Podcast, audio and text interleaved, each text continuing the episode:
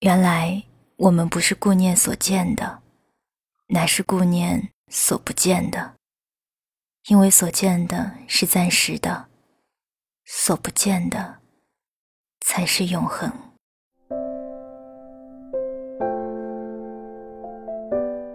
张爱玲在《红玫瑰与白玫瑰》中说：“也许每一个男子，全都有过这样的两个女人，至少两个。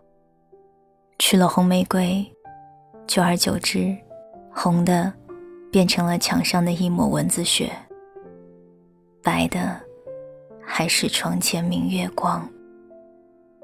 娶了白玫瑰，白的便是衣服上的一粒饭粘子。”红的，却是心口上的一颗朱砂痣。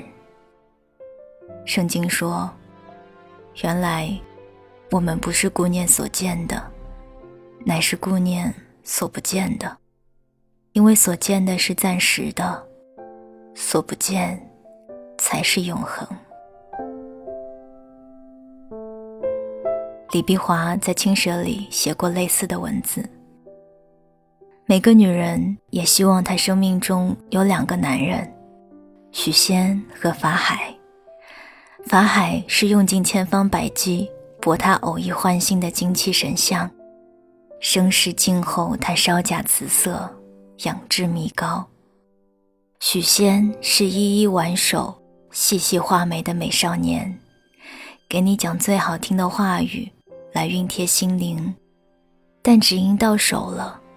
他每一句话说得准，每一个动作硬朗。万一法海肯臣服呢？又嫌他刚强怠慢，不解温柔，枉费心机。林夕说：“得不到的永远在骚动，被偏爱的都有恃无恐。”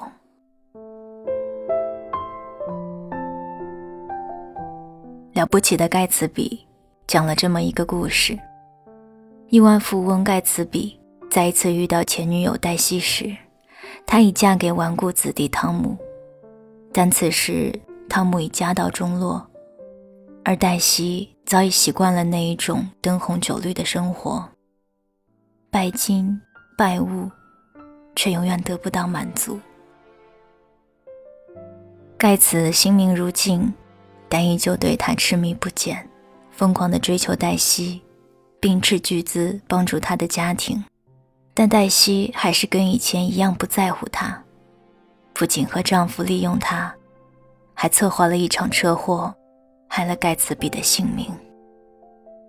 在乎他的，他置之不理；不在乎他的，他死心塌地。朱光潜说。凡所难求，皆绝好；即能如愿，便平常。心理学家西奥迪尼做过一项实验，让大学女生查看四个男生的 Facebook 资料，并告知这四个男生对他们的想法。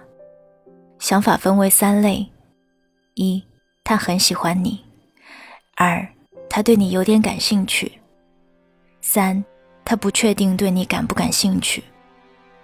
然后西奥迪尼问女生：“你觉得哪个男生最有魅力？”结果发现，女生普遍认为那个不确定对你感不感兴趣的男生更有魅力。这就是西奥尼迪提出的稀缺原则：当某件事物难以获得，甚至无法获得时，人们会觉得这件事物更有价值，更想要获得它。得不到的才是最好的，这是人类难以摆脱的心理魔咒。得不到的事物之所以比得到的更好，是因为它给了你充分的想象空间，它基于你的想象而变得越来越完美。对于工作，你常感叹太憋屈了，你想当初选择另外一个就好了。对于婚姻，你常感叹“所嫁所娶非其人”。你会想，当初选择另外一个就好了。留在家乡吧，你感叹活得庸庸碌碌，毫无作为。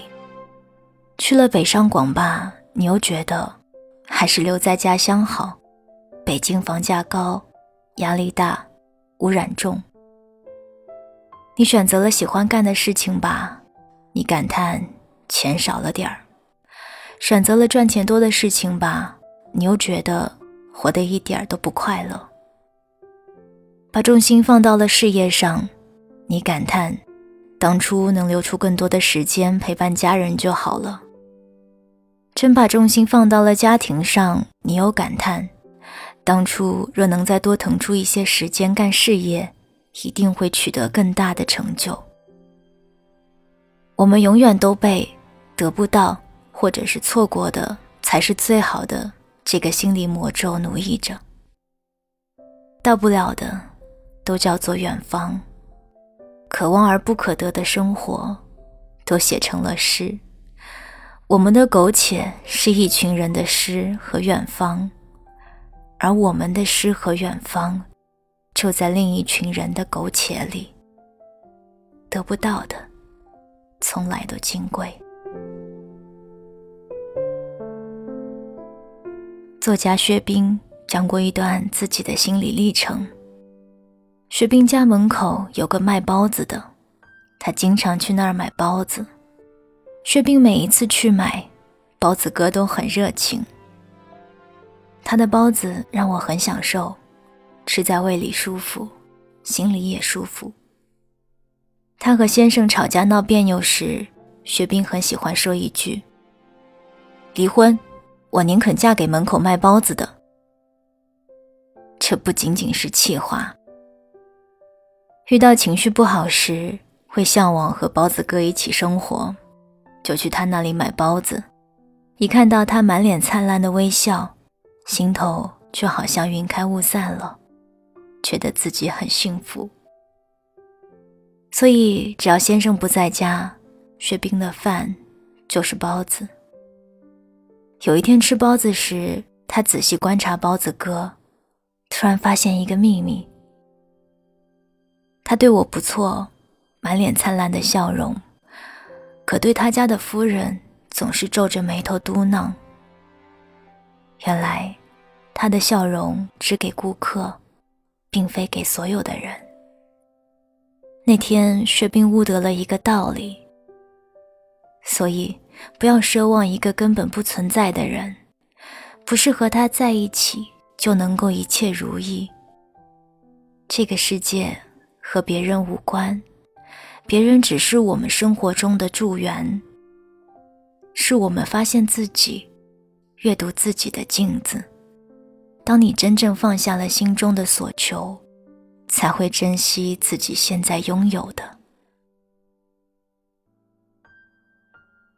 最近一部迷你剧《荼蘼》很是火爆，任职于方便面公司的白领郑如薇。正准备和未婚夫一起去上海打拼时，未婚夫的父亲跌伤入院，未婚夫舍不得父母，决定放弃去上海。一个艰难的决定摆在郑如薇的面前。A 方案是选择事业，去上海，活出想要的风光；B 方案是选择家庭，留在台湾，守住一段爱情。如果只写 A 方案，这是一部老套的职场剧；只写 B 方案，则这只是一部狗血的婆媳剧。但图迷设计了一出巧妙的人生 A B 剧。黑剧情：郑如薇毅然奔赴上海，一路打拼，成为女强人。但远距离恋爱终于拉爆，心碎的郑如薇与腹黑的上司睡到一起。家产了利益的爱情，到头来终究一场空。B 剧情，正如为牺牲事业，留在台湾陪伴男友，为他家人默默奉献，却一路委屈失意，最后变成黄脸婆。生活像是一条被煎糊了的鱼。你看，人生的种种悲喜。就像荼蘼，此刻落寞，必会妄想他种生活；此刻喜悦，又会暗喜当日没走别路。但实际上，选哪一条路走，成长都是一样的。你放过自己，接受不完美，便获得智慧与坦然；你不放过自己，就永远活在怨怼、假设与追悔中。所以最后，我想说，其实已经选择的这一条错误之路。要比那一些没有机会尝试的正确之路有价值的多。这条路再怎么差劲，也是你经历过的，也带给你了实实在在的体验。那条路不管多好，终究不过是个虚幻的概念。对于已经实实在在拥有的一切，你当然可以随便挑剔他的种种不适，但只要足够用心。你一定可以找到一万个珍惜他、爱他的理由。所有不见的都是虚幻的，所见的才是永恒。